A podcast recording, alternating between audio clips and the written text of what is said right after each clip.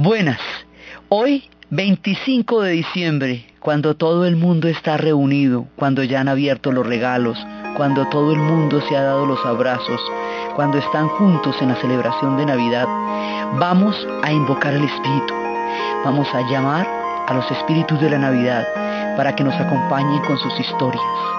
Y después, cuando ya hayamos hecho nuestro recorrido de todas las geografías y los tiempos de la historia de la Navidad, vamos a ver cómo los diferentes pueblos de la tierra se unen a esta celebración desde sus propios ritmos y desde sus propias culturas. Vamos a escuchar a los haitianos con su troubadour contándonos de su espíritu de la Navidad, a los pueblos negros de Estados Unidos con su gospel que nos van a mostrar cómo se unen a los espíritus de la Navidad, a los pueblos boricuas a la gente de Puerto Rico, a Richie Rey. Vamos a escuchar mucha gente uniéndose con nosotros a esta celebración en esta mañana. Y primero que todo, y para empezar, vamos a llamar al Gran Espíritu. Hay un espíritu que se extiende por todo el mundo cristiano una vez al año. Un espíritu de reconciliación, de alegría, de felicidad, de compartir, un espíritu de solidaridad que es el espíritu de la Navidad. Ese espíritu que evoca las partes más hermosas de la convivencia y la relación entre los hombres, surge de tiempos muy remotos. Empezó a celebrarse hacia el siglo IV después de Cristo, pero los orígenes de las festividades que se conmemoran vienen de los antiguos tiempos de los bosques de las épocas mágicas, de los tiempos de los gnomos y los duendes, que después tendrían dentro del cristianismo su propio significado. Ese espíritu tiene una serie de símbolos que son los que lo caracterizan y los que van dando la época de la alegría. Tiene una época, un tiempo, que es el tiempo de diciembre. Ese tiempo está conformado por cuatro domingos y es una preparación para recibir el nacimiento del niño Jesús. A ese tiempo se le llama el adviento.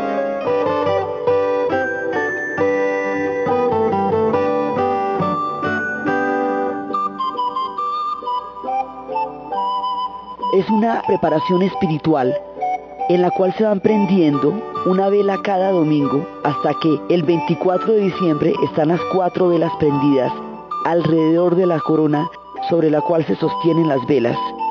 Es el tiempo en que el Espíritu se prepara para el advenimiento del niño Dios.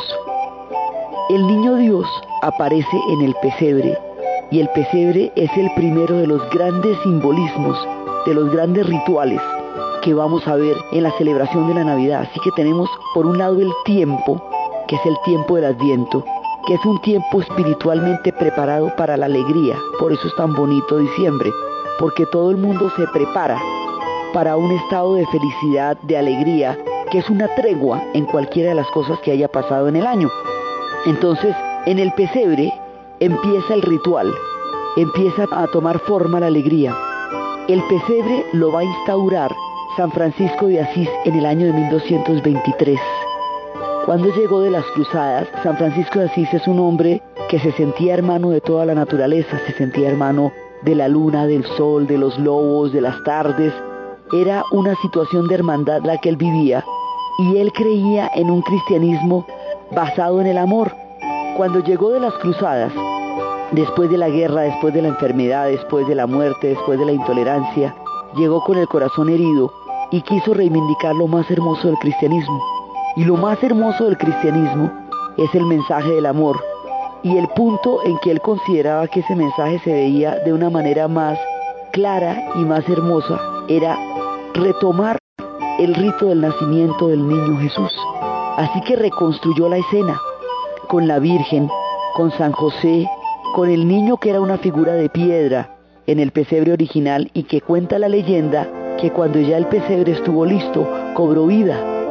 Y eso hizo más poderosa todavía la invocación la invocación del pesebre como la forma del nacimiento de Jesús la instaura como rito San Francisco de Asís. Acababa de llegar en ese momento de Belén y había visto la celebración en Belén y eso le había impactado profundamente. Entonces llega y la instaura en Grecho. Y a partir de la instauración de esa celebración en Grecho, se extiende por toda la Toscana. Después de la Toscana, se va a extender hacia Nápoles.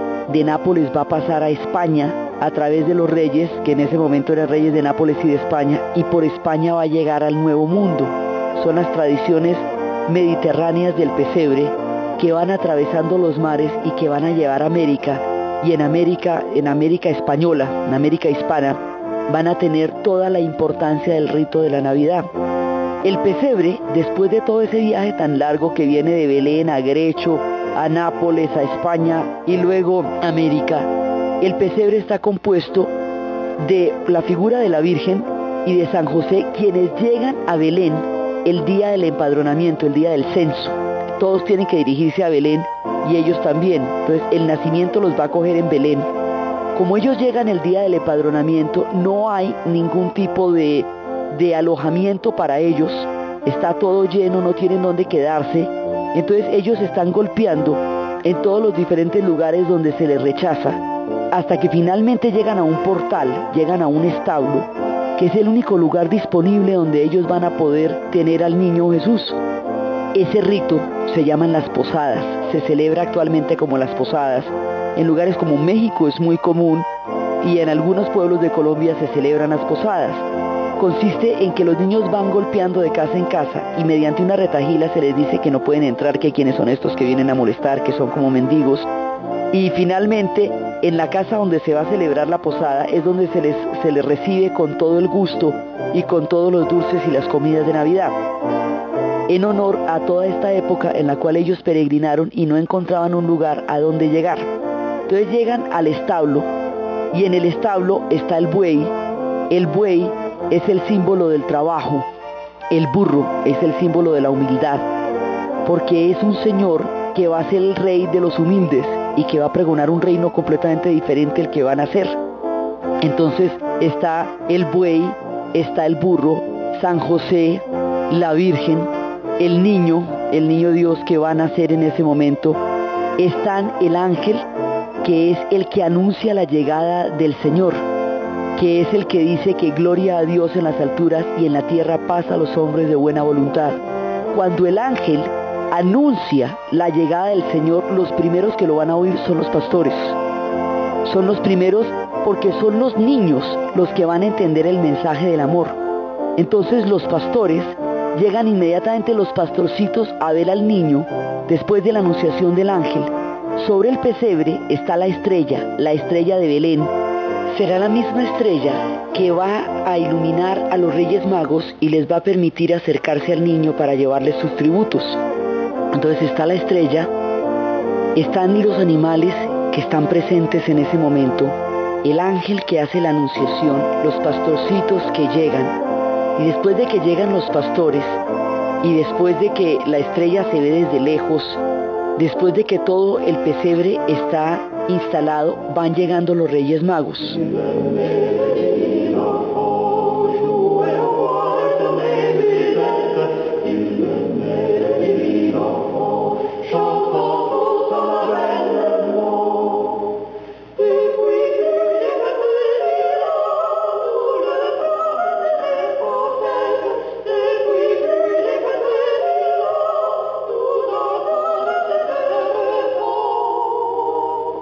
Normalmente los Reyes Magos se les pone lejos y a medida que va avanzando el tiempo, los Reyes Magos se van acercando hasta que ya en el momento de la Epifanía, que es cuando ellos llegan oficialmente, se les pone al lado de donde está la figura del niño. El niño también está ausente durante todo el tiempo del Adviento y se pone en el pesebre el día de la Navidad. Los reyes vienen de lejos vienen de Oriente, son personajes que vienen de las antiguas mitologías. Gaspar es el rey de Moroe, Baltasar es el rey de Nippur, Melchor es el príncipe de la Palmeira. Vienen de Oriente y en aquella época a los astrólogos se les decía magos. Estos reyes son astrólogos, poseen una profunda sabiduría, vienen de diferentes partes de, de Oriente y cada uno de ellos simbolizaba las razas, la raza negra, la raza blanca y la raza amarilla, las razas conocidas por el mundo de entonces, porque como no se conocía el mundo americano, no se sabía que existían muchas más razas fuera de la blanca, la negra y la amarilla, que existían las razas indias. En ese momento, como estaba representado el mundo, ellos venían de todas las razas de la tierra.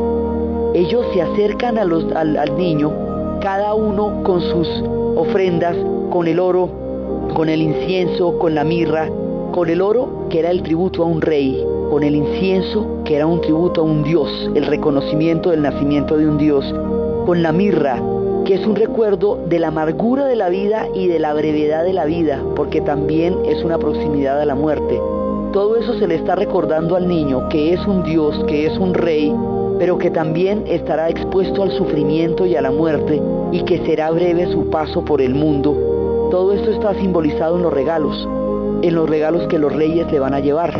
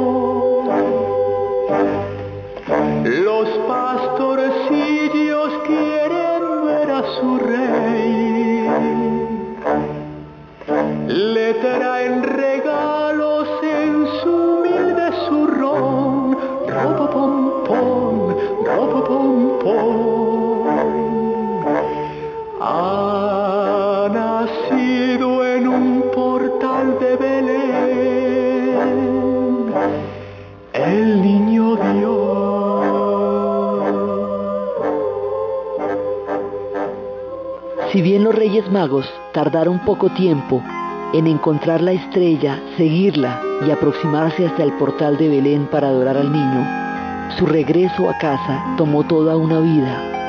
Después, ellos se hacen místicos, se van para la India, en la India van a tener una larga vida y cuando de nuevo aparece la estrella, es en el momento en que todos morirán simultáneamente ya avanzadas edades, unos de 108, otros de 116 años, van a morir y cuentan que los restos, en el momento en que el mundo tenía una connotación muy importante por las reliquias, sobre todo en el mundo cristiano, las reliquias, entendiendo por reliquias fragmentos del cuerpo de los santos, eran demasiado importantes en los huesos, los restos. Los restos de los reyes magos son llevados a Milán, Primero son llevados a Constantinopla. En Constantinopla van a durar un tiempo largo. Después, con la caída de Constantinopla, los restos son llevados a Milán para protegerlos de todos los avatares que estaban sucediendo en Constantinopla. En Milán, los restos son saqueados por Barbarroja y después de que la emperatriz los había llevado de la India a Constantinopla y el obispo de Milán le había pedido a la emperatriz de Constantinopla que le dejara llevar los restos para Milán, no solamente para protegerlos de los sucesos de Constantinopla, sino también para poder justificar la creación de una gran catedral que pudiera protegerlos y que pudiera dar una nueva vida a la ciudad de Milán. Después de eso, Federico Barbarroja toma los restos que se encuentran en Milán, los toma por asalto dentro de todas las incursiones que él tuvo por esta parte de Europa y los lleva a Alemania y los lleva particularmente a Colonia. Y en Colonia se construirá una de las catedrales, si no más grandes y más colosales que existe en todo el continente europeo, la Catedral de Colonia, que se levanta hasta el cielo casi sin fin. Hoy por hoy es el lugar donde yacen los restos de los Reyes Magos.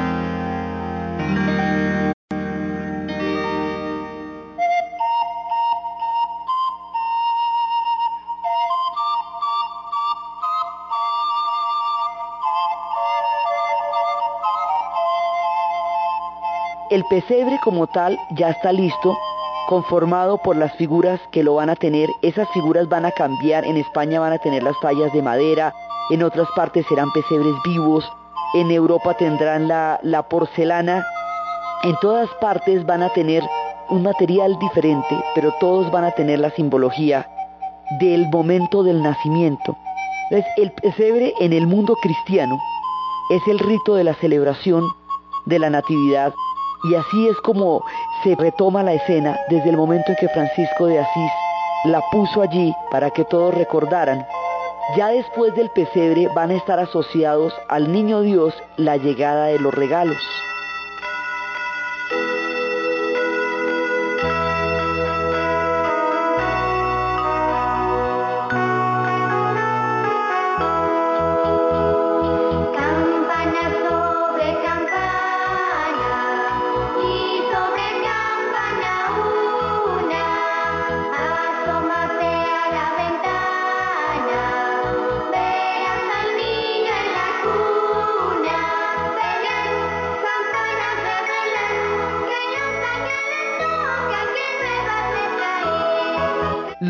Los regalos vienen de las Saturnales, que eran unas fiestas romanas en las cuales por una semana se acababan las diferencias de clases sociales, se entregaban unos a otros regalos, los pobres y los ricos compartían las mesas y era una celebración en donde se presentaba una tregua, una pausa en la vida romana para la felicidad, para la alegría, para los regalos de esas antiguas fiestas saturnales, es que viene la tradición de los regalos y en el mundo de los cristianos del pesebre, el niño Dios es el que trae los regalos mediante las cartas que los niños le escriben pidiéndole lo que desean para el año y comprobando que han sido buenos y han sido dulces de corazón para recibir los regalos.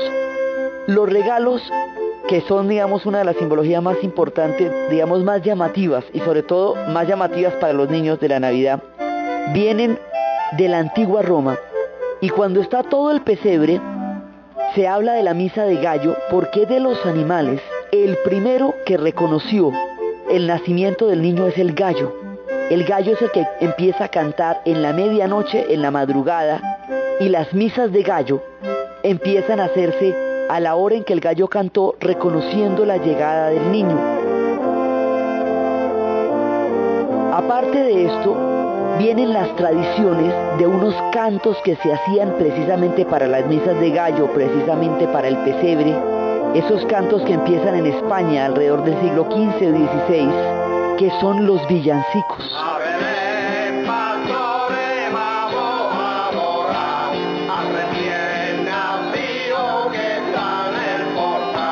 Inicialmente eran cantos de las iglesias y luego los niños van tomando parte y van introduciendo los pitos y las matracas y los triángulos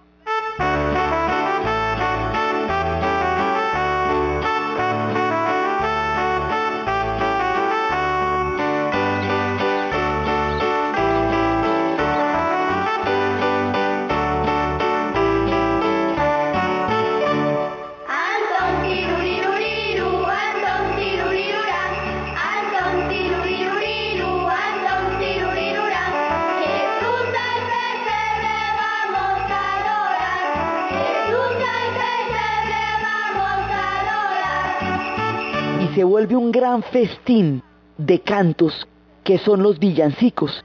Los villancicos van recordando las campanas de Belén, la estrella, van recordando al niño Jesús, van recordando a la Virgen, van recordando escenas del nacimiento de Jesús y van trayendo todas esas escenas a la memoria a través de unos cantos que son los que le dan tanta alegría a la Navidad.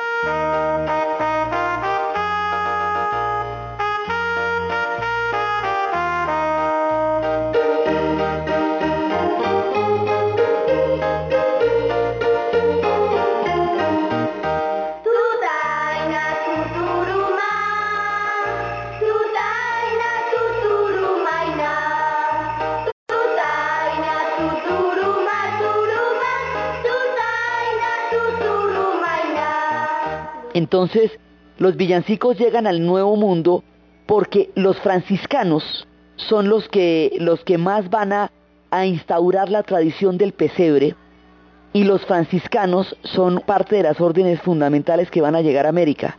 Así que la tradición del pesebre y los villancicos llegan casi simultáneamente al Nuevo Mundo con su instauración en Europa por la vía de la presencia de España en América. Entonces llegan acá los villancicos y una tradición que data del siglo XVII, pero que después va a tener toda la fuerza cuando una mujer que se va a hacer monja, se llama Bertilda y luego se llama Ignacia, va a instaurar un rezo que va hablando del nacimiento. Ese rezo que ella lo instaura en Iberoamérica se llama la novena.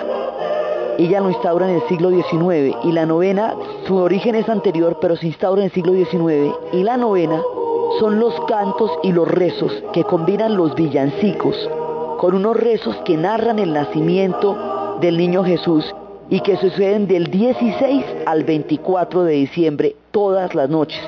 Son las celebraciones más alegres de la Navidad, son las que tienen los cantos, los rezos, el encuentro, los niños, la música, las natillas, los buñuelos, todas las comidas de la Navidad, las atenciones, todo eso sucede alrededor de la novena y alrededor de la novena suceden los aguinaldos, que son las apuestas, que son las bromas, que son los juegos, y todo esto en el tiempo de Adviento, con las velitas, con la preparación espiritual, va creando el ambiente mágico y maravilloso de la Navidad.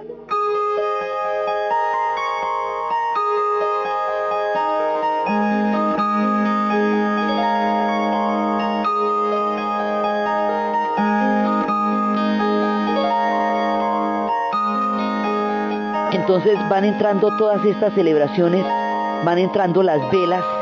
Las velas vienen de los antiguos fuegos sagrados celtas y vienen también, coinciden con las fiestas judías del Hanukkah. Hanukkah significa dedicación y corresponde al triunfo de la rebelión de los macabeos contra un ejército invasor que había atacado Israel. Cuando la rebelión triunfó y el ejército fue repelido, fueron a encender las velas, pero no había aceite sino para un solo día. De manera milagrosa, el aceite duró ocho días. En celebración a la victoria religiosa y política, y como una manera de recordar el milagro de las velas encendidas y del aceite, se va prendiendo una vela cada día en la menorá hasta que se encienden las ocho velas. El día que se encienden las ocho velas, se le dan los regalos a los niños y es la celebración del Hanukkah. Aunque no tiene la importancia dentro del rito judío que la Navidad tiene para el rito cristiano, coincide siempre con la celebración de la Navidad y es una de las partes que se puede considerar como el origen de las velas, aparte de los fuegos sagrados, de los bonfires que se hacen desde los tiempos celtas.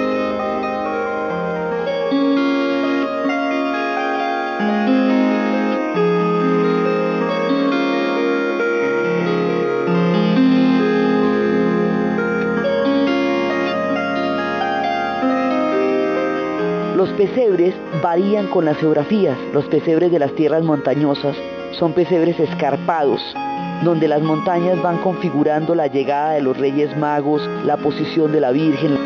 Pueden llegar a ser completamente planos como los llanos donde no existen las montañas.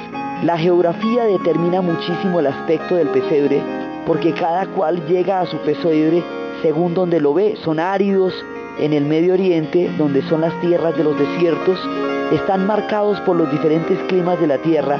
Es la manera como los niños traducen las geografías de donde vienen al rito del nacimiento del niño Jesús.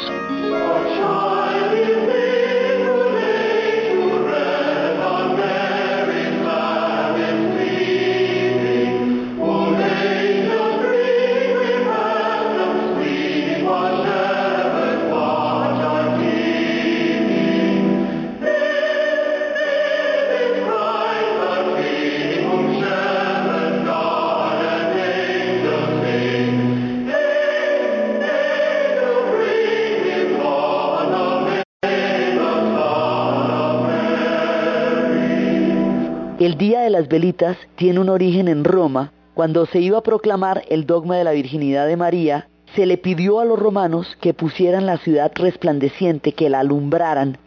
Y esa noche la ciudad estuvo absolutamente hermosa. Eran los tiempos del 7 de diciembre, que es la fiesta de la Virgen. A partir de ahí se instauró la tradición de los faroles.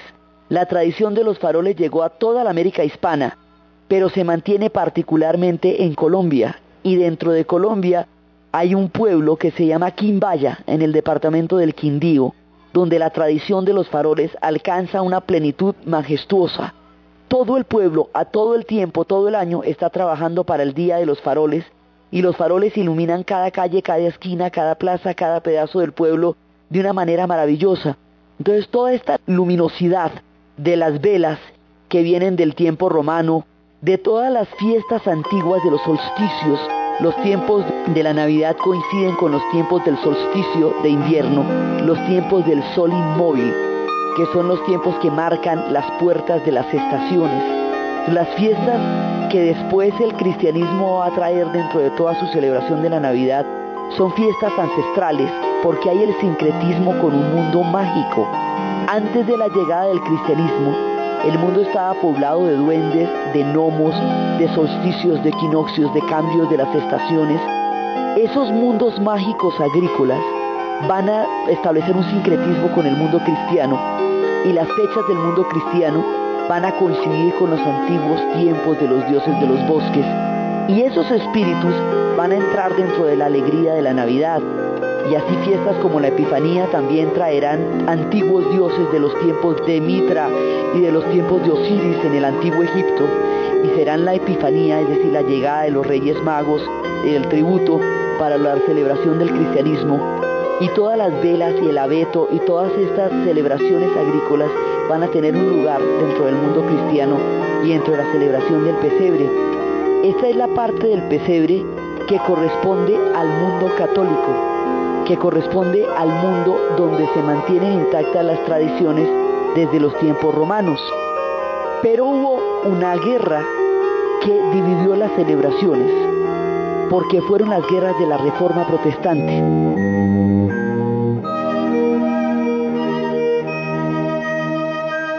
Durante el tiempo de la Reforma, hay una división al interior del cristianismo profunda. Unos cristianos mantendrán los ritos romanos, son los católicos, y otros cristianos tendrán otra ritualidad completamente diferente y son los protestantes. Dentro del mundo protestante no va a haber pesebre porque ellos no van a incluir a la Virgen en su liturgia, ni en su culto, ni en su creencia. Entonces, como no hay pesebre, ellos se van a remitir al árbol el árbol es un símbolo profundo de las tradiciones germanas, de las tradiciones vikingas, de las tradiciones celtas, porque son los símbolos a través de los cuales ellos rinden el culto a los cambios de las estaciones y a los tiempos agrícolas. Entonces la celebración que ellos tienen va a ser muy diferente en los tiempos de la Reforma, porque el árbol va a tomar el lugar del pesebre. Entonces en el mundo católico el pesebre es la celebración de la Navidad y en el mundo protestante el árbol era la celebración de la Navidad. Ahora los tiempos se juntan y las diferencias que durante mucho tiempo hicieron de estos pueblos pueblos muy distanciados los unos de los otros se han ido acortando con el paso de los siglos.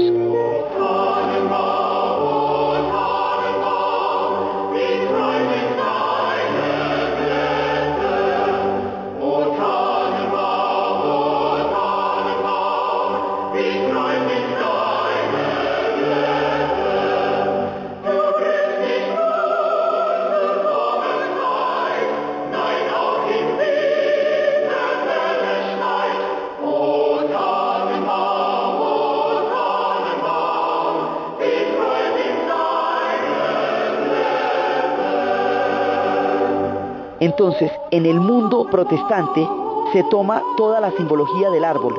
El árbol originalmente era un roble y el roble, por su característica perecedera, va a perder todas las hojas en invierno. Al perder las hojas en invierno, se le tenía que revestir de muchos colores alegres para que siguiera manteniendo adornos a pesar de no tener hojas. Se le ponían los colores rojos y los colores verdes, que son los colores del nacimiento, de la luz, que son los colores que van a tener la simbología del retorno de toda la vida y la vegetación de la primavera después de los largos meses del invierno. Entonces los colores van a ser el verde y el rojo. Se le va a llenar de luces para tener toda la luminosidad de un tiempo en que el sol se oculta muy temprano. se le va a llenar de velas también, se van a poner las velas a su alrededor, las velas que vienen de los fuegos sagrados. Originalmente era un roble, pero luego el roble va a ser reemplazado por un abeto o por un pino, que son los árboles que no pierden las hojas durante el tiempo del invierno. Entonces, este primer roble, que era un chamizo recubierto de adornos, después va a tomar la forma de estos abetos, de estos pinos, de estos tannen, de estos árboles que no pierden las hojas durante el invierno y que conservan su, verdor y van a ser llenados de adornos, de, los adornos que van a tener la estrella. Esta estrella protestante es una estrella que simboliza la figura del hombre. Cuando se va a hablar del nacimiento de alguien se pone una estrella de cinco puntas frente al nombre que significa la fecha de nacimiento. Es una estrella humana y es una estrella divina porque es una estrella que trae los nacimientos que es la que se pone en la punta del árbol. Se pone la estrella en la punta del árbol, se ponen los bastoncitos, se ponen las luces, se rodea con las velas, se ponen todos los adornos y esto va llevando toda la simbología de los tiempos ancestrales. Los pueblos del árbol son los pueblos a donde el cristianismo llegó de últimas. Es decir, estos pueblos alcanzaron a tener un tiempo mágico mucho más largo, entonces tienen una gran cantidad de tradiciones que van a venir desde los tiempos agrícolas y que se van a reflejar en todos los adornos del árbol. Entonces son las estrellas, son los bastones, toda la simbología que va reemplazando las antiguas tradiciones. El muérdago era una planta celta que tenía toda clase de propiedades mágicas y que era capaz de producir embrujos y hechicerías. El muérdago tenía una connotación mágica. Existe la tradición de que quien se besa debajo del muérdago hace eterno el amor. Cuando se van estableciendo los sincretismos, esta va a ser reemplazada por el acebo, que es esa planta que tiene las, las pepitas rojas, que es una planta de, como de espinitas, que es dura y que también resiste el invierno. Las bellotas, el acebo, el abeto, son plantas que resisten el invierno y mantienen su verdor. Y entonces la tradición de los árboles se va a llevar a través de estos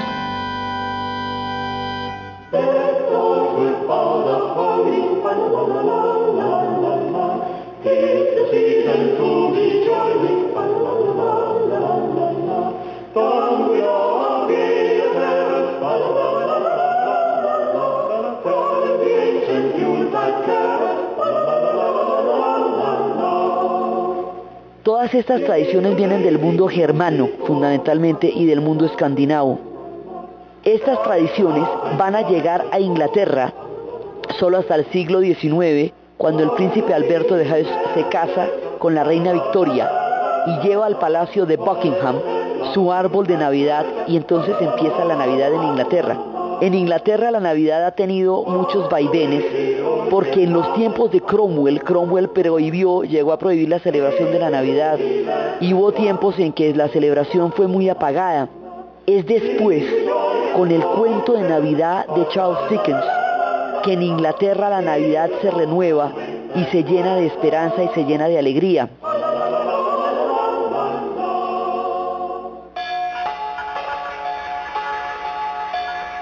En el cuento de Navidad, Dickens cuenta la historia de un hombre que era tan malo, tan malo, tan malo, que los perros se cambiaban de acera cuando lo veían por la calle de lo miserable que era. Un hombre incapaz de la más mínima bondad, de la más mínima alegría y de la más mínima capacidad de ternura por ningún ser humano. Este hombre, que se llama Ebenezer Scrooge, es el patrón de un hombre que se llama Cratchit, que tiene una gran familia. Tiene una familia rodeada de amor, donde su pequeño hijo Timmy está enfermo y está pasando en los tiempos de la Navidad la enfermedad de Timmy llena de tristeza el corazón de la familia. Ellos, sin embargo, con la ternura y la alegría que, simbolizan, tienen toda la alegría de la Navidad, pero el señor Ebenezer Scrooge no le permite ni el día de Navidad, no le permite nada que lo haga feliz. Entonces, su carácter tan miserable lo hace aislado de todos. Sus parientes tampoco lo quieren porque intentaron mucho buscar su cariño sin conseguirlo. Entonces un antiguo socio, que había sido el que había formado con él la firma, se le aparece augurándole la llegada de unos espíritus. El señor Ebenezer Scrooge no creía en nada. pero la presencia del socio logra perturbarlo, por lo menos quitarle el sueño una noche. Y después vienen los fantasmas. El fantasma de las navidades del pasado, que le cuenta en qué momento él fue dulce y fue tierno y fue amoroso. Y estuvo enamorado de una mujer que lo quiso hasta cuando la transformación por el avidez del dinero lo convirtió en un hombre de piedra y ella ya no lo pudo amar, ahí torció su rumbo. Llega la Navidad, el fantasma de las Navidades del presente, que es mostrando cómo nadie lo extraña y cómo todos piensan de él que es un hombre miserable, que es un hombre avaro, que es un hombre de corazón de piedra. Inclusive Cratchit, con la bondad de su corazón, pide un brindis por él, pero su esposa le dice que ella brinda por el espíritu de la Navidad, pero no puede brindar por un hombre tan duro. Sus parientes también hablan de él con una tristeza infinita de un hombre que no puede concebir el amor en su corazón ni la ternura. Y por último llega el fantasma de las navidades del futuro, el más temido por él, el fantasma que le muestra la miseria, la soledad, la pobreza, el sufrimiento que hay alrededor de su mundo que él no ha sido capaz de ver por total insensibilidad y le muestra lo miserable que es y cómo en el momento en que él morirá, no solamente nadie va a llorarlo, sino que vienen los buitres a apoderarse de su ropa y a venderlo en las ropavejeras, vienen las los que se le amientan de desvestir los cadáveres, cómo él va a quedar expuesto al escarnio y a la miseria como consecuencia de su corazón de piedra.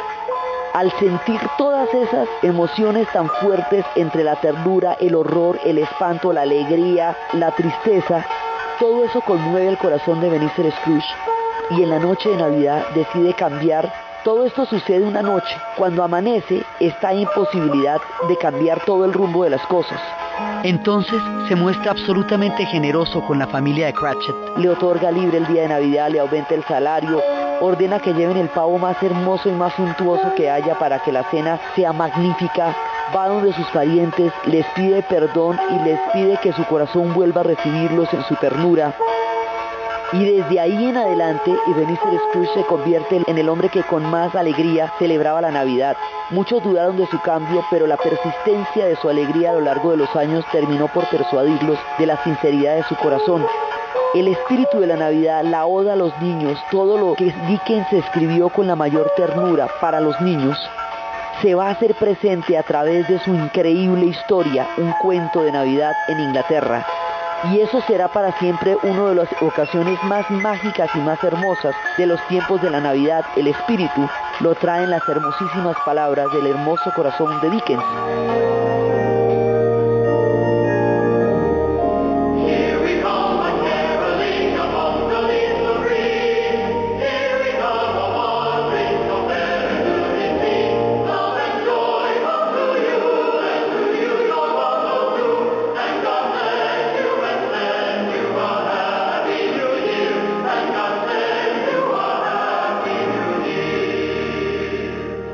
Así llega la Navidad a Inglaterra y cuando en los tiempos de la revolución industrial, cuando los regalos ya no eran hechos a mano, ya no tenían el cariño y la delicadeza de ser hechos a mano, para darles un toque mágico, porque eran cosas hechas por las máquinas, se les revestía de papeles hermosos para crear la expectativa y el ritual del regalo.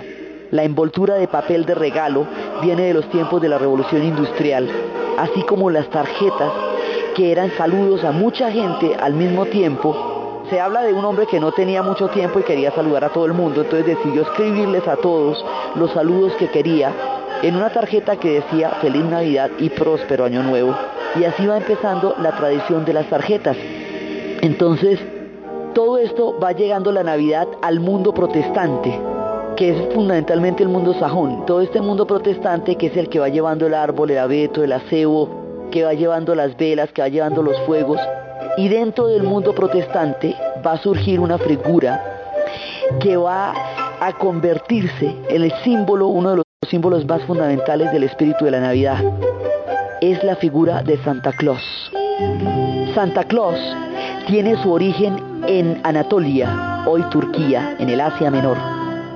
Hacia el siglo III, en el Asia Menor, había un obispo, un hombre joven que renunció a todas sus riquezas materiales, fue nombrado a los 19 años obispo en Esmirna y allá en ese tiempo se le conoció por la generosidad profunda y por el amor a los niños. Era totalmente generoso, le daba a los niños toda clase de regalos y siempre era pródigo, era la prodigalidad era su característica fundamental.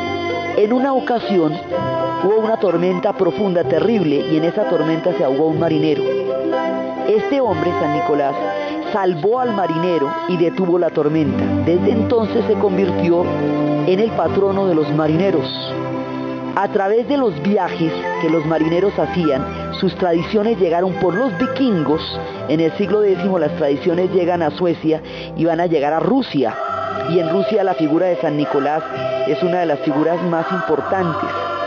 Entonces va a llegar a Rusia y allá se va a crear el culto a San Nicolás. Una de las leyendas que va a inmortalizarlo es la historia de tres mujeres, de tres chicas jóvenes cuya familia se había arruinado y no tenían dinero para la dote.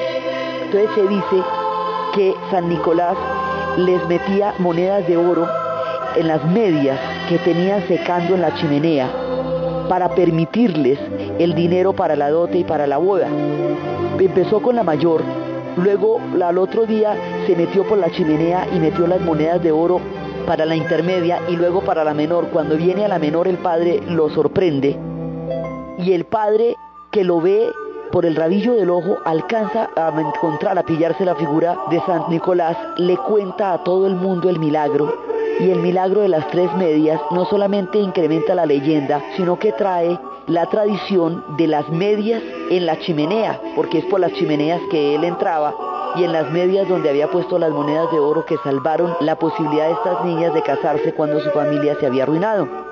La tradición va a llegar a Rusia y va a llegar a Suecia a través de los vikingos. Y más adelante los marineros holandeses, ya hacia los siglos XV, van a llegar con esta tradición a Holanda. Y en Holanda San Nicolás va a ser el espíritu de la Navidad. En Holanda es San Nicolás el que trae los regalos. Es a él al que se le hacen las listas y es el que las pone en las botas. Los holandeses que eran los que traían toda la tradición por marineros y habían traído toda la tradición de San, Nicolás a Holanda, van a viajar a América. En América van a fundar una ciudad que se llama Nueva Amsterdam, hoy conocida como Nueva York, New York. En Amsterdam llegan con la tradición de San Nicolás.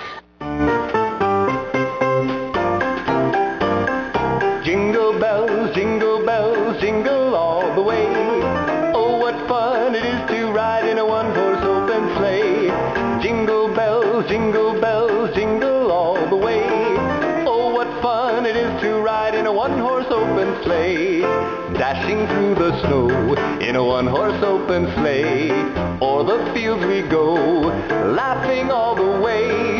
Bells on bobtails ring, making spirits bright. What fun it is to laugh and sing a sleighing song tonight. Jingle bells, jingle bells, jingle all the way Oh, what fun it is to ride in a one-horse open sleigh. Jingle bells, jingle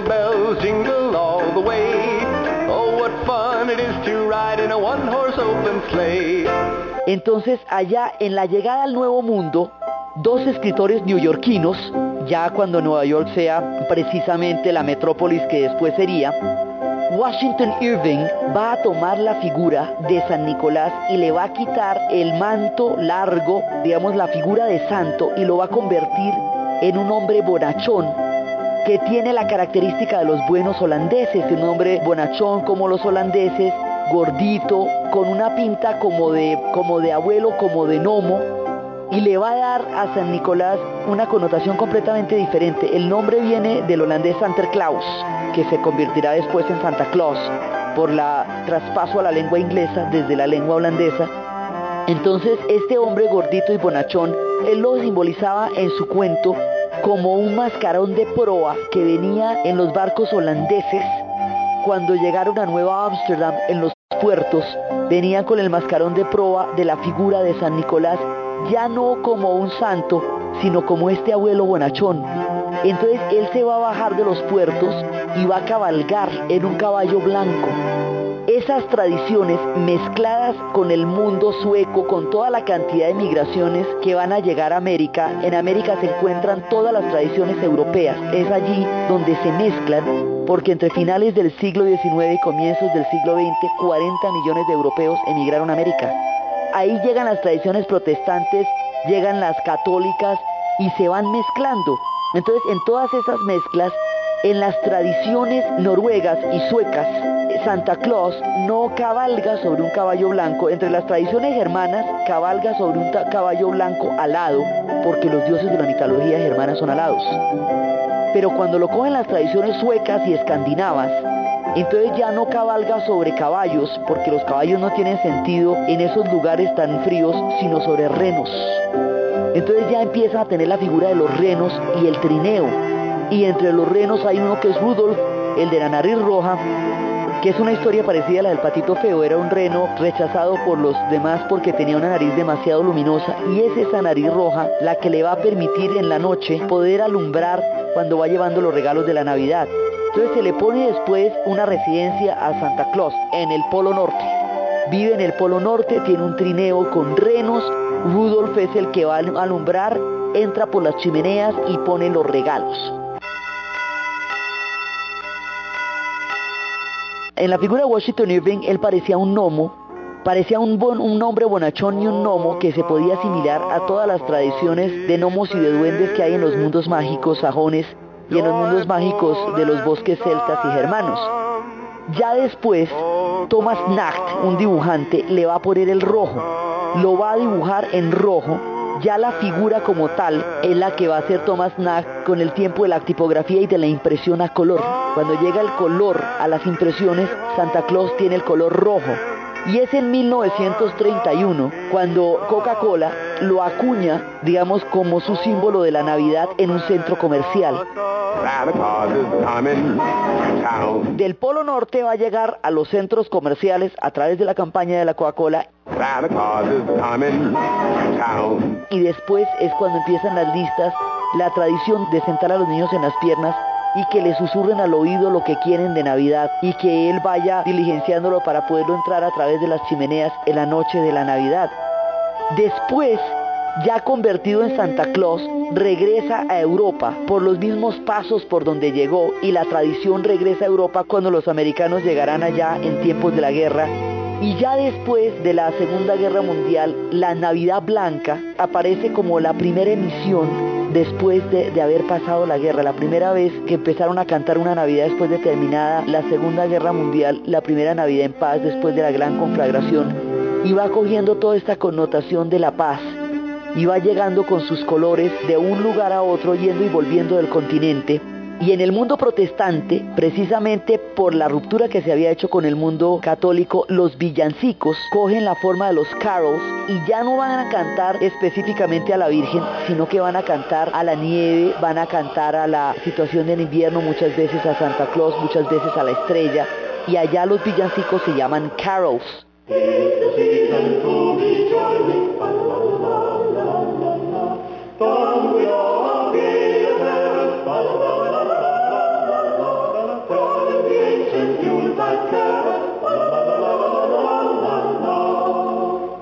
Y entre los villancicos hay uno, digamos que es de los más famosos, de los carols del mundo de los inviernos, que es el más famoso de todos. Cuentan la historia de un monje que tenía la tradición de tocar el órgano en un pequeño pueblo austriaco en medio de un invierno colosal y allá el invierno es bravo.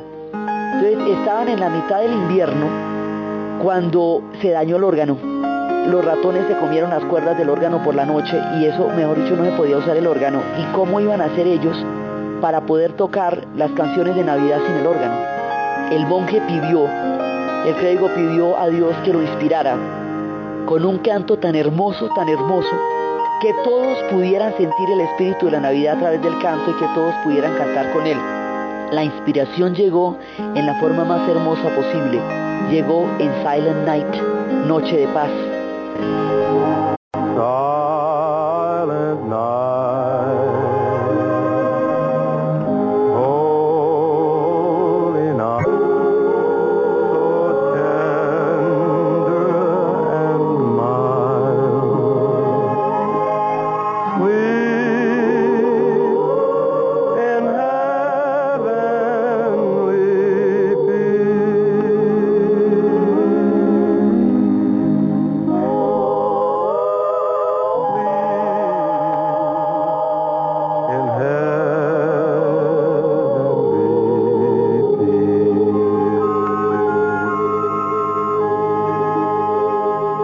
A través de Noche de Paz, que fue la forma como la Navidad se hizo hermosa en ese pequeño pueblo del centro de Austria, incomunicado por metros y metros de nieve de cualquier aldea o pueblo vecino, llegó este villancico que se transforma en el símbolo de la Navidad.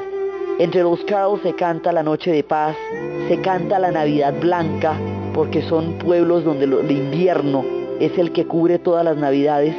Y después, ya con el tiempo, no solamente de las mezclas de los europeos en América, sino de los tiempos de los medios de comunicación, el mundo se conoció uno a otro.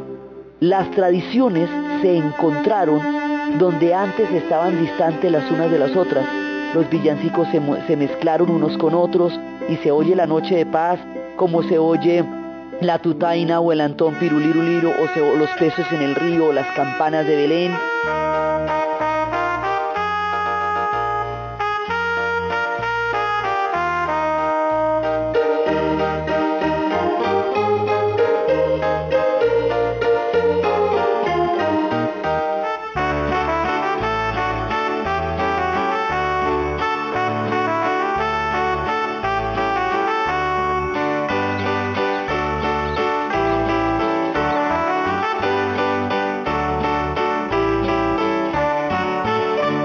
Ya después el árbol y el pesebre empezaron a juntarse en los hogares a medida que las tradiciones se conocían unas a otras a través de la era en que el mundo se conoce por los medios de comunicación.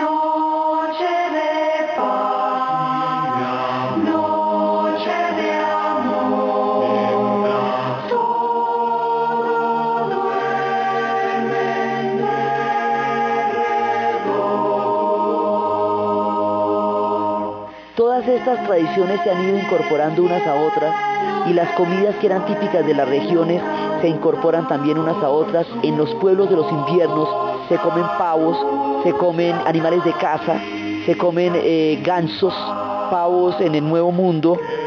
En otros pueblos se comen en las natillas, los buñuelos, todo esto también relacionado con las geografías. Y las cenas se van volviendo, digamos, la comida a través de la cual la gente se junta en la noche en que se van a entregar los regalos.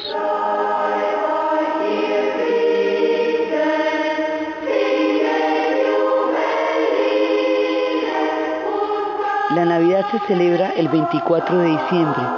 Al principio se celebraba el 6 de diciembre, el día de San Nicolás, y esa sigue siendo la fecha en que los pueblos de la Iglesia Ortodoxa celebran su Navidad.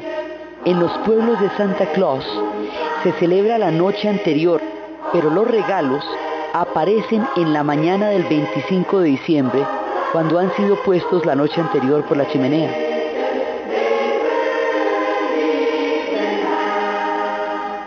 Los regalos los trae la Befana en Italia, la Mamushka en Rusia, San Nicolás en Holanda, Santa Claus en Estados Unidos, el Niño Dios en el mundo hispanoamericano, pero todos van trayendo los regalos en la noche de la Navidad y todos van trayendo a través de todos estos ritos, ya sea la novena, ya sean las medias en la chimenea, ya sea el pesebre, la estrella, la anunciación, el ángel, los pastorcitos, el abeto, las velas, las coronas en la puerta, a través de todo esto se va desarrollando un espíritu, que es el espíritu de la reconciliación, de la alegría, es el tiempo en que el corazón se prepara para la alegría, es donde se para todo y la pausa trae solamente alegría, es una época en el año en que todos los corazones se disponen a recibir con la mayor alegría de todos el tiempo más esperado del año, el tiempo que para los niños es absolutamente eterno porque entre uno y otro pasa una eternidad, el tiempo más alegre de todos, el espíritu de la Navidad. Feliz Navidad para todos.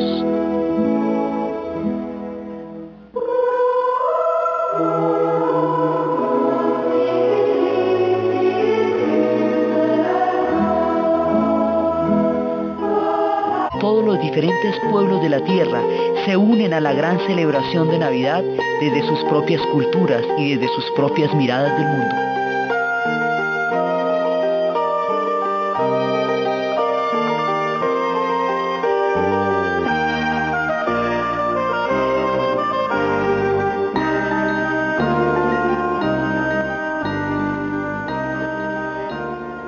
Señorita, ¿dónde estoy? Cálmese, señor. Usted tuvo un accidente y va muy tomado. ¿Qué? Afortunadamente... Un mensaje de Caracol Social. La vida pasa por la ventana con Iván Parra. La ventana. Desde las 2 de la tarde en Caracol Radio.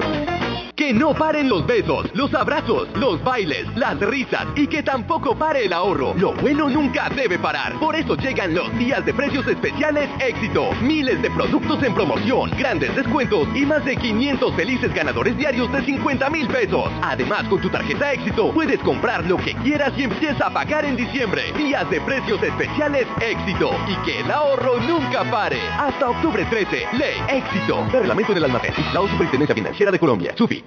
El fútbol internacional en Caracol Radio, con Presta Ya del Banco Popular, Oiltec con Titanio, otro avance de Terpel, Colpatria, Red Multibanca, para eso estamos. Café Águila Roja, calidad certificada y arriba ese ánimo. Ave Villas, te da lo que quieres tener. Movistar, te da lo mejor, tú nos inspiras. Ven, escoge tu vida. Colmena BCSC, Águila es Colombia, refresca nuestra pasión. Banco Santander, PBC Herford, los tubos que tienen la solución. Bancolombia, ¿qué tan alto quiere llegar? Colombia, un compromiso que no podemos evadir. DIAN, Banco Caja Social BCSC, Viniltex de Pintuco. El fútbol internacional en Caracol Radio se escucha más.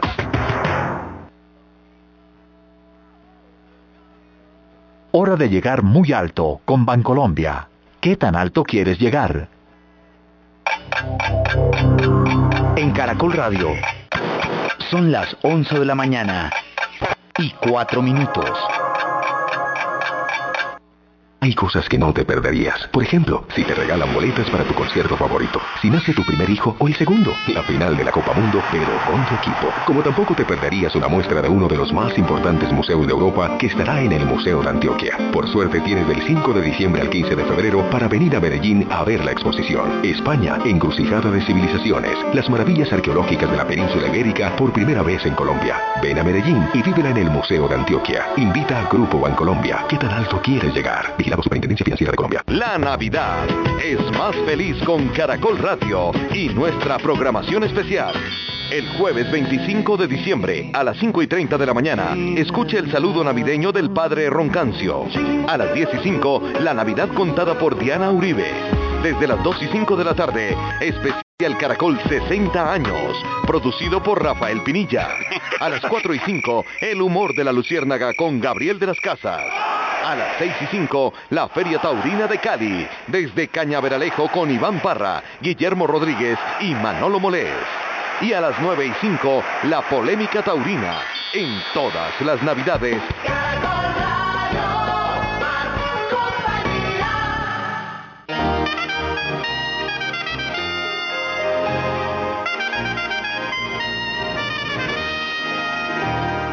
nuevo y Navidad, Caracol por tus oyentes, formula votos fervientes de paz y prosperidad. Viene nuevo y Navidad,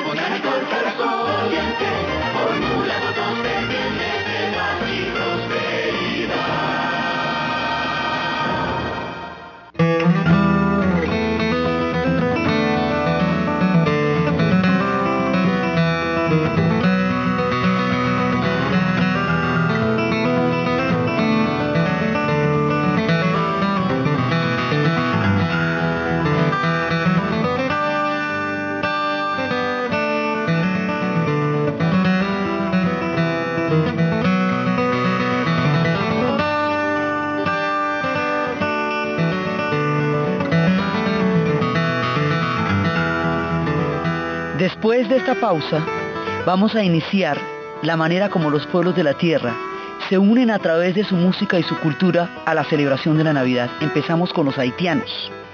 Lo primero que vamos a escuchar es un grupo que se llama New York Troubadour. Eh, se llama así, pero este es un proyecto de raíz haitiana. Son músicos que han hecho toda una exploración de las raíces musicales de este pueblo y que han empezado con unas raíces eh, que tuvieron su inicio en la primera parte del siglo XX y que tienen una experiencia para revivir todos esos ritmos que se llaman el troubadour. Entonces estos haitianos que eran emigrantes llegaron después a su tierra tras haber trabajado en las plantaciones de azúcar de Cuba y haber entrado en contacto con el son y mezclarlo con el suk, que es la música haitiana.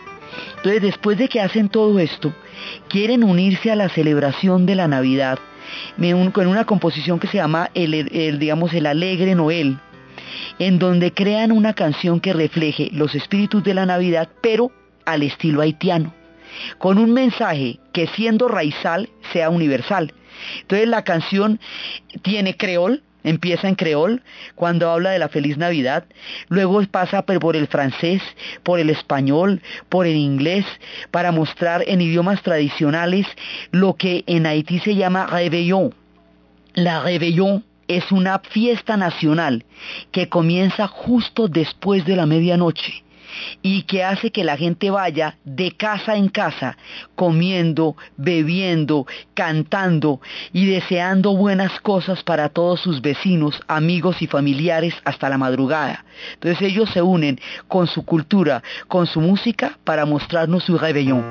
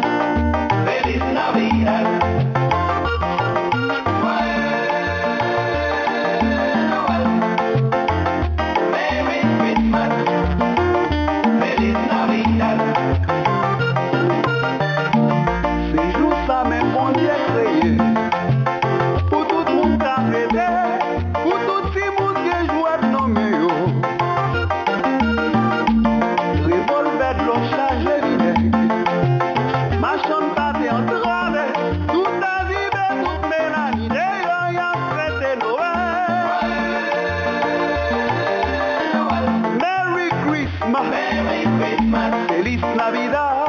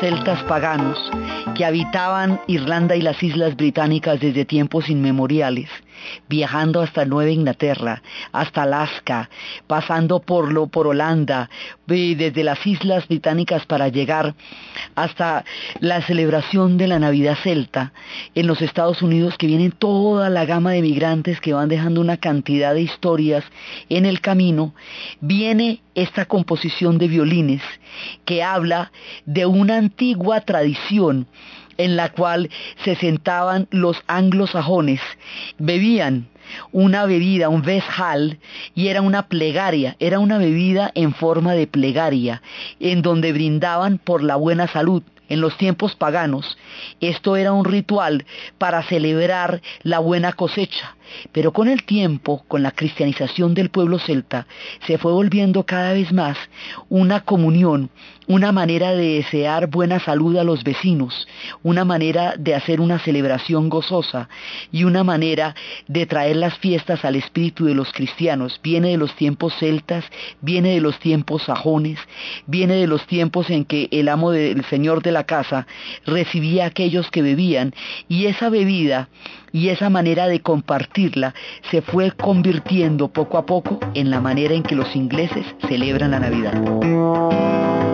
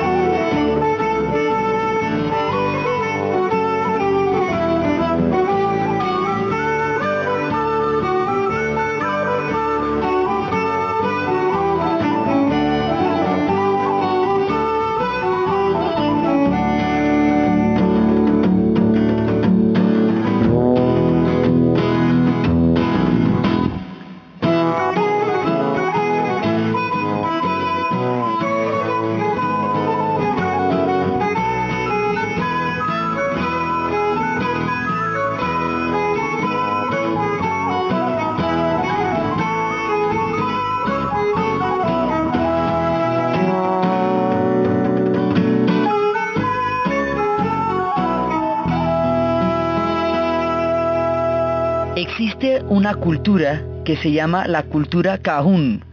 Esa cultura tiene su asentamiento fundamental en Luisiana, en los Estados Unidos, pero en la parte francesa. Esa parte que quedó convertida en una segunda, digamos, segunda piel de Haití, porque hay una cultura del pueblo Benim que va a llegar a Haití y va a llevar a sus loas y a sus espíritus, pero también va a llegar a Luisiana con sus espíritus y su forma de vivir. Es una misma raíz histórica que se expresa en pueblos diferentes. Habíamos empezado por Haití y ahora estamos con los Cajún. Y estos Cajún, que son la gente de Luisiana, traen su propia celebración. Son grupos de familias que se reúnen y que forman una, una banda de, en este caso es una banda femenina de cajún, en donde lo que hacen es tomar eh, los diferentes nombres de la reina Cajún y su rol de pioneras, de músicas, de mujeres músicas que están celebrando los espíritus de la Navidad, que le cantan a San Nicolás, que le cantan a las tradiciones. De todas maneras, la llegada por Haití y la llegada por Nueva Orleans, como es francesa, vienen de la cultura francesa, esta gente es católica digamos los otros vienen, los que vienen de las betas sajonas son protestantes, pero estos son católicos, ¿sí? Y se vuelven un epicentro de esta cultura y van a traernos todos sus, grupos de tambores, son básicamente tambores y son acordeones que empiezan a tocar desde los seis años y empiezan a pertenecer a la gran tradición familiar y empiezan a cantarlos en las celebraciones de la Navidad y en las celebraciones de los matrimonios. Y esa es una manera como la cultura cajún se hace presente en nuestros espíritus.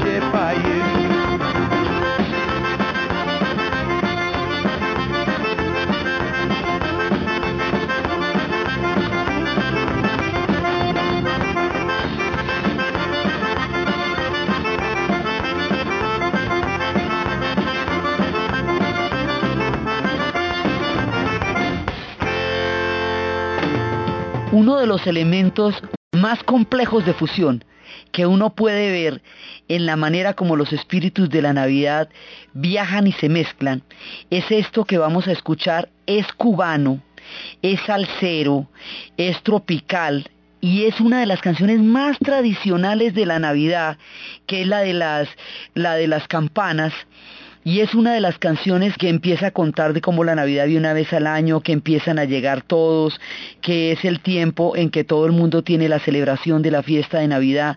Esta canción, que es tan supremamente tradicional, está puesta en una versión cubana. En Cuba la Navidad oficialmente no se celebra desde 1959, porque a partir de la revolución la religión queda abolida como, digamos, como un culto oficial. Entonces, lo que hace esta canción es a través de la recreación de una de las canciones de the Halls, que es de las más de las más tradicionales, recuperar los tiempos en que la Navidad se celebraba en Cuba, la Nochebuena, y en que todo el mundo se reunía para comer, para hacer el, puerco que llaman ellos, la yuca con mojo que es deliciosísima, los plátanos, los moros y cristianos que es como comen los cubanos que comen maravillas y como el 6 de enero la gente en la isla sigue esperando la llegada de los Reyes Magos y empezaban a hacer grandes desfiles por las calles principales. Hoy esto no se hace de una manera oficial, pero mucha gente celebra los espíritus de Navidad a su manera. Este personaje que es un ensamblaje, esto es un ensamble de, de flautistas que viven en Los Ángeles, de musicólogos, de gente que ha trabajado, por ejemplo, con grandes percusionistas como Oreta Vilató y que se está, está basado en un encuentro en Los Ángeles porque es el proyecto se llama Cuba LA, o sea, Cuba en Los Ángeles. Pero son todos los espíritus de fusión de la gente que está allá, que recuerda esos tiempos, que come la deliciosa y entrañable comida cubana con todo el espíritu maravilloso de ellos, que le mete sabor y ritmo a una canción tradicional y nos da una fusión totalmente inesperada de algo que al principio escuchamos muy familiar y a la vez puesto en una vitalidad, en una onda y en una sonoridad distinta.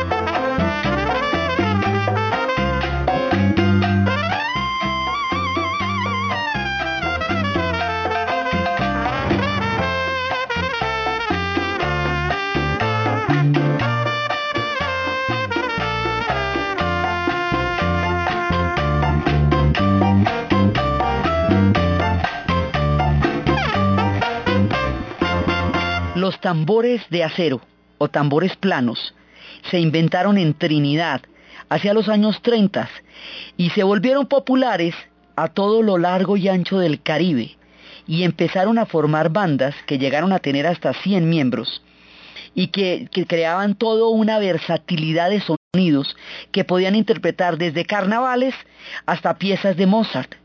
Con este sabor caribeño, con este sabor que se fue metiendo en todas sus composiciones, empezaron a interpretar las canciones navideñas. Muchas canciones que americanas y otras europeas, melodías populares, fueron entrando en estas celebraciones y empezaron a tocarlas a su manera, basados en ritmos que tenían sus orígenes en Escocia, pero atravesando ritmos que se, que se tocan a la manera de Guatemala. Esta es una interpretación de las orquestas, de, la, de una gran orquesta de, de, de acero, que se trae de Barbados y desde allá, desde Barbados, nos trae esta mezcla de tambores planos y de cuerdas de Caribe y de, melodías tradicionales que nos muestran la hibridación del siempre hermoso espíritu de la Navidad.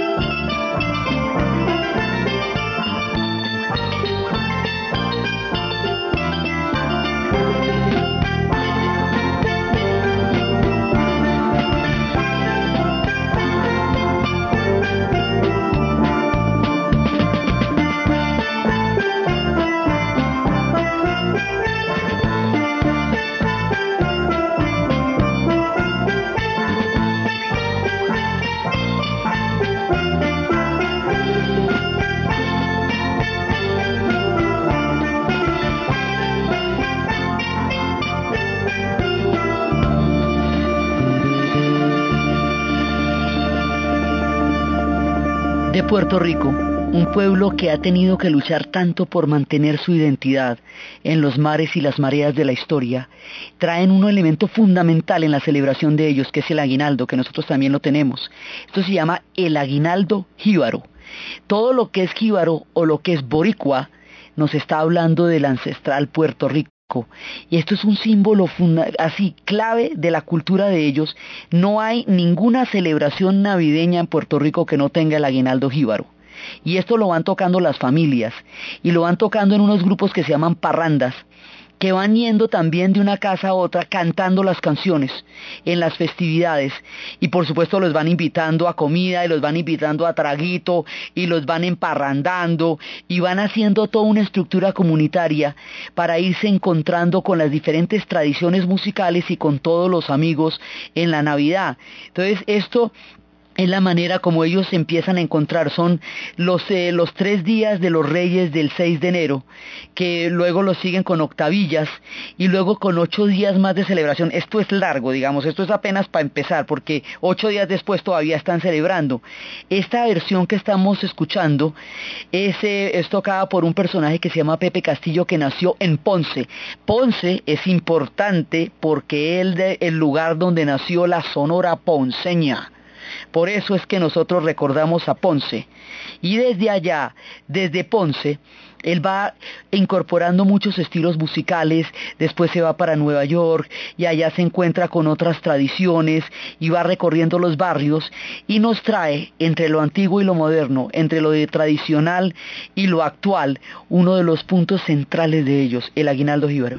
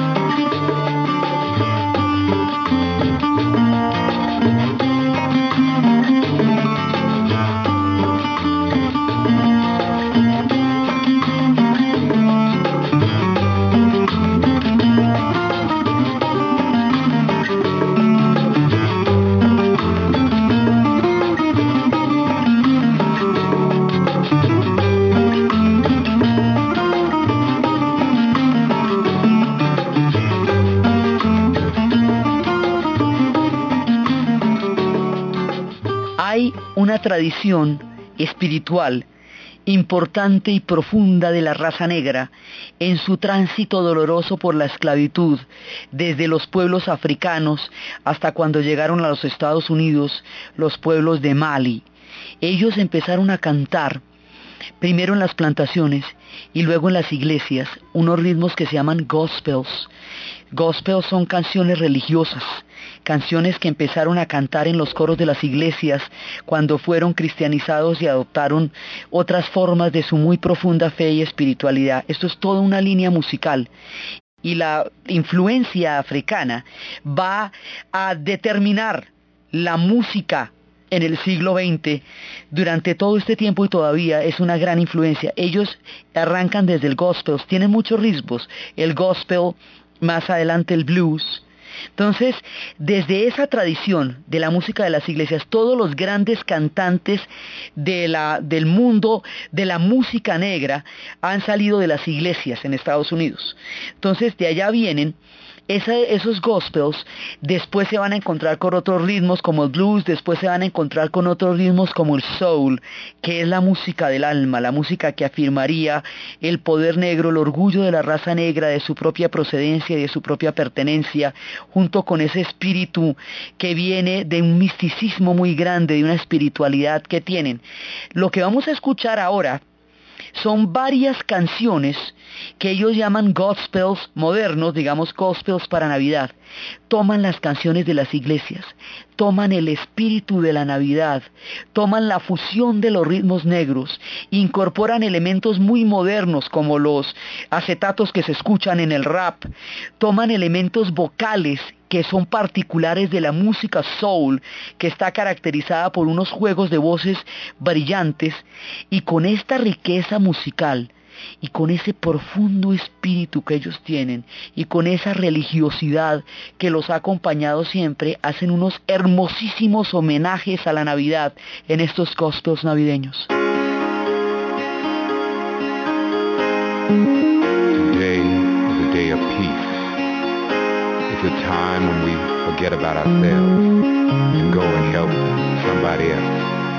What day is it?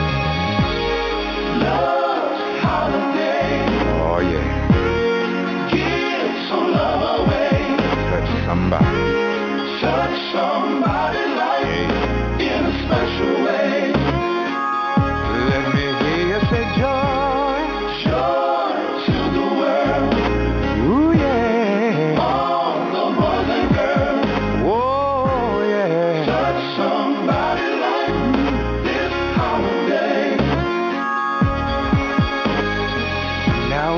time, you know it's here, that special time of year. Oh, yeah. Send some love, help someone, spread a lot of cheer. It doesn't cost a lot to go and make somebody's day.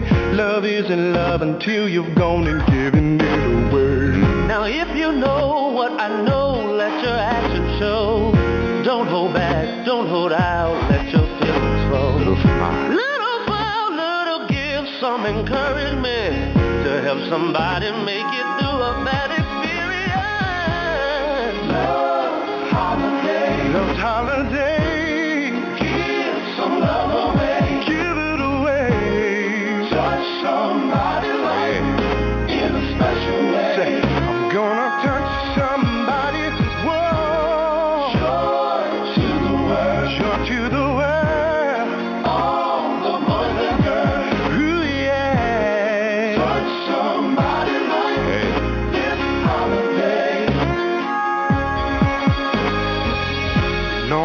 you know, the Father said He loved us so. Gave His Son the greatest love this world will ever know. He's the reason that we celebrate this time of year. Shout it out, tell the world the love of God is dear. Now you know what you know, let your actions show. Don't hold back, don't hold out, let your feelings flow. Some encouragement. Can it help somebody make it through?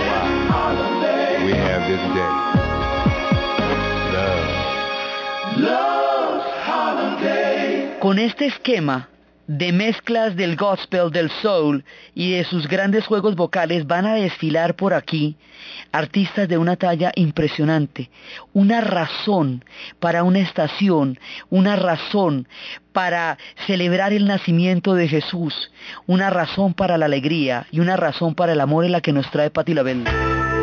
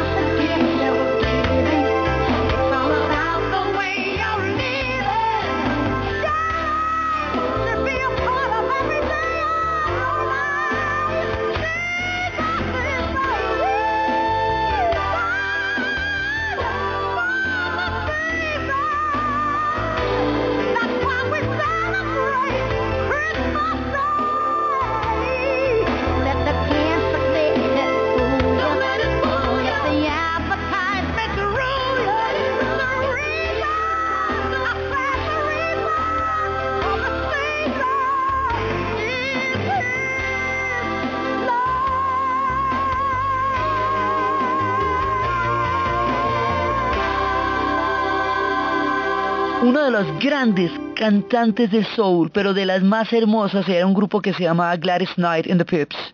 Y se echan uno de estos gospels, que es de una belleza.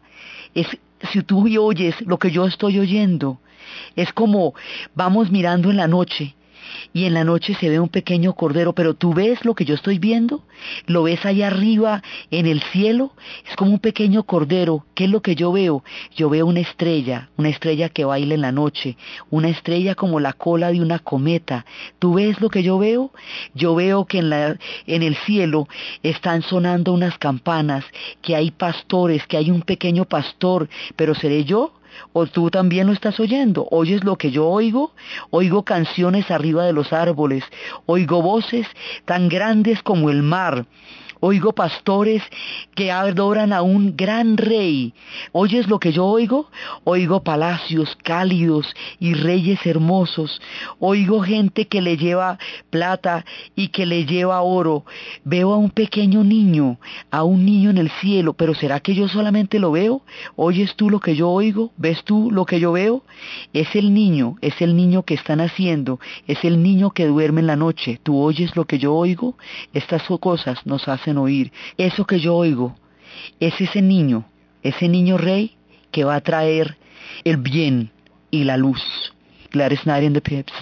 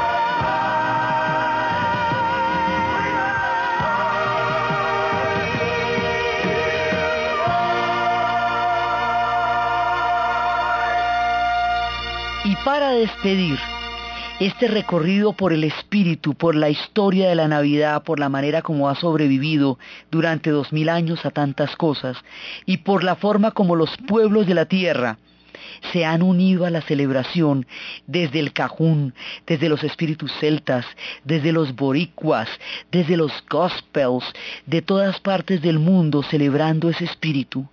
Vamos a despedirnos con el grande, con el maravilloso, con el alegre, con Richie Ray y la Navidad.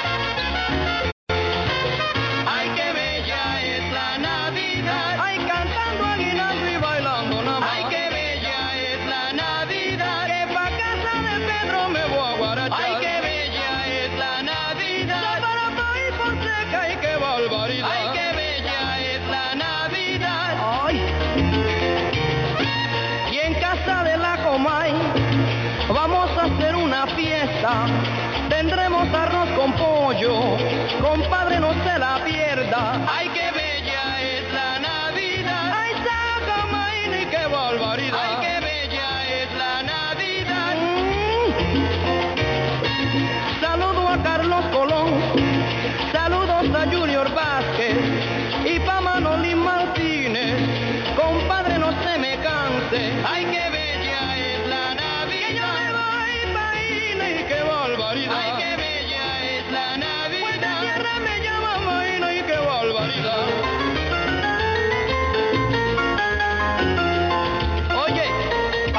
Santo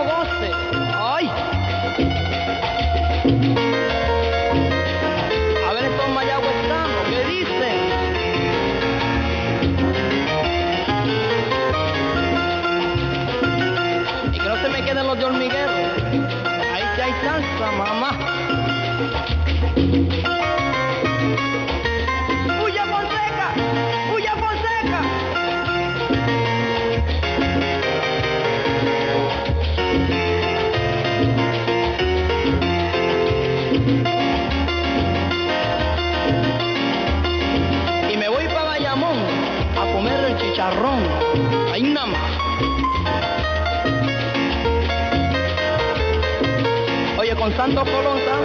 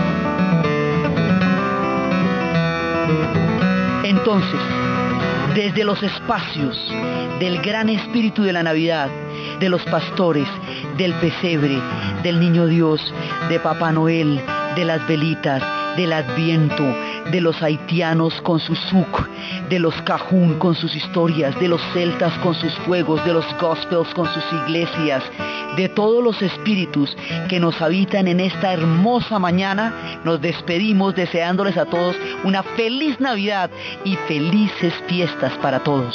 En la narración, Diana Uribe. En la producción, Ernesto Díaz. Y para todos, feliz Navidad.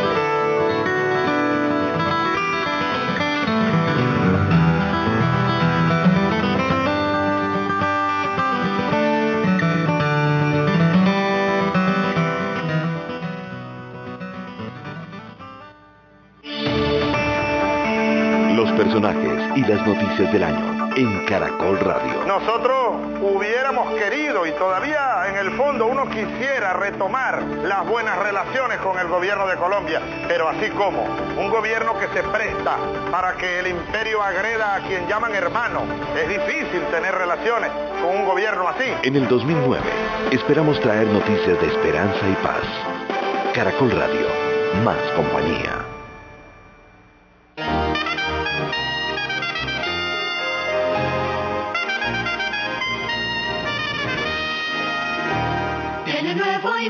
Caracol por tus oyentes, formula votos fervientes de paz y prosperidad. Año nuevo y Navidad, Caracol por tus oyentes, formula votos de paz y prosperidad. Todo lo que pasa, pasa en Caracol Radio.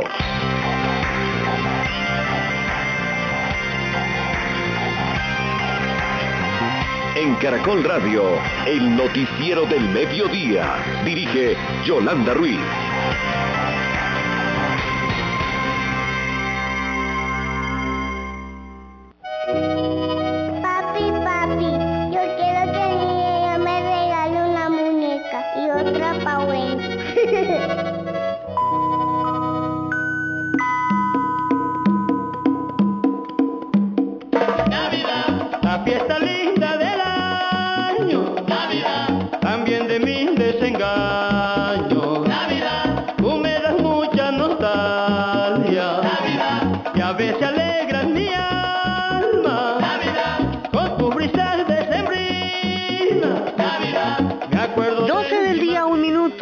¿Qué tal? Seguimos aquí en Caracol Radio con las noticias del mediodía en este 25 de diciembre de 2008. Día de desenguayabe con sol radiante y tiempo seco en gran parte del territorio nacional. A quienes a esta hora están volviendo a la realidad después de la farra de anoche por la llegada del Niño Dios, les tenemos buenas noticias como la sensible disminución de quemados con pólvora en todo el país y el inicio espectacular, imponente de la Feria de Cali. Cómo se están preparando los sancochos del tradicional paseo de olla o el asado en distintas zonas del país como la Sabana de Bogotá, La Mesa, La Vega, Cali, Medellín, Barranquilla. También les vamos a contar que se han presentado en las últimas horas accidentes de tránsito con saldo trágico y pérdida de vidas humanas para que por favor lo tengan en cuenta y conduzcan con precaución y en absoluto estado de sobriedad. Su vida, no lo olvide, y la de los demás es lo más importante. En el mundo hay información sobre el fallecimiento del Premio Nobel de Literatura británico Harold Pinter y la muerte de 20 personas por la explosión de un edificio en Ucrania.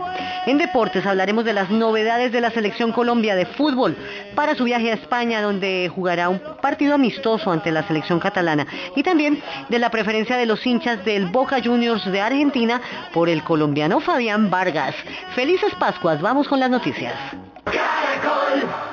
Marta Elizabeth Camargo es Caracol Radio. En la noche de Navidad, 13 personas resultaron quemadas con pólvora en todo el país y en lo que va corrido del mes de diciembre el número se eleva a 296 menos que en el mismo periodo del año 2007. La estadística la dio a conocer hoy a través de Caracol Radio el ministro de Protección Social, Diego Palacio Betancur. Son 13 eh, reportes que tengo de personas quemadas, eh, tres de ellas eh, con alguna gravedad eh, y acumulado a lo largo de, de toda esta temporada de Navidad son 200 personas quemadas frente a 296 personas que teníamos en la misma fecha el año pasado. En Medellín, en Armenia, en- y esas son las dos ciudades donde más dificultades habíamos tenido.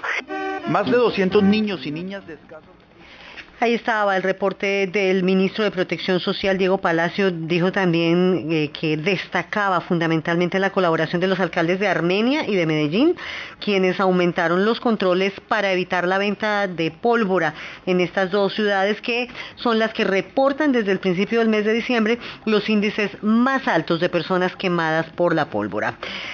En Montería tenemos información relacionada con la muerte trágica de siete personas y heridas eh, de consideración a otras siete en dos accidentes de tránsito registrados en carreteras de Córdoba en las últimas 12 horas. Jorge Velázquez, buenas tardes. Muy buenas tardes, Marta Elizabeth. El hecho más grave se registró en la troncal de Occidente entre los municipios de Planeta Rica y Buenavista, donde murieron cinco personas, tres de ellos menores de edad, y cuatro más resultaron heridas al chocar un vehículo Toyota con un Chevrolet Aveo. El otro siniestro tuvo lugar en cercanías a Montería, en la vía que conduce al municipio de CRT. Ahí un vehículo más de alegro de color gris se salió de la vía y se estrelló contra un árbol, dejando como saldo dos menores de edad muertas y tres heridos, entre ellos otros dos menores de edad. El coronel Aníbal Ortiz, comandante encargado de la policía en Córdoba, dijo que se adelantan las investigaciones para establecer las causas de estos accidentes, pero inicialmente se atribuyeron los hechos a imprudencia de los conductores. Muy buenas tardes para toda la audiencia de Caracol. En este momento pues tenemos un- una situación que nos presentó en las horas de la noche, alrededor, de las 23 y 30 horas, en la carretera que para Carrica conduce a Buenavista, pues, colisionaron dos vehículos, un Aveo con una Toyota Fortuner. Las personas muertas en estos dos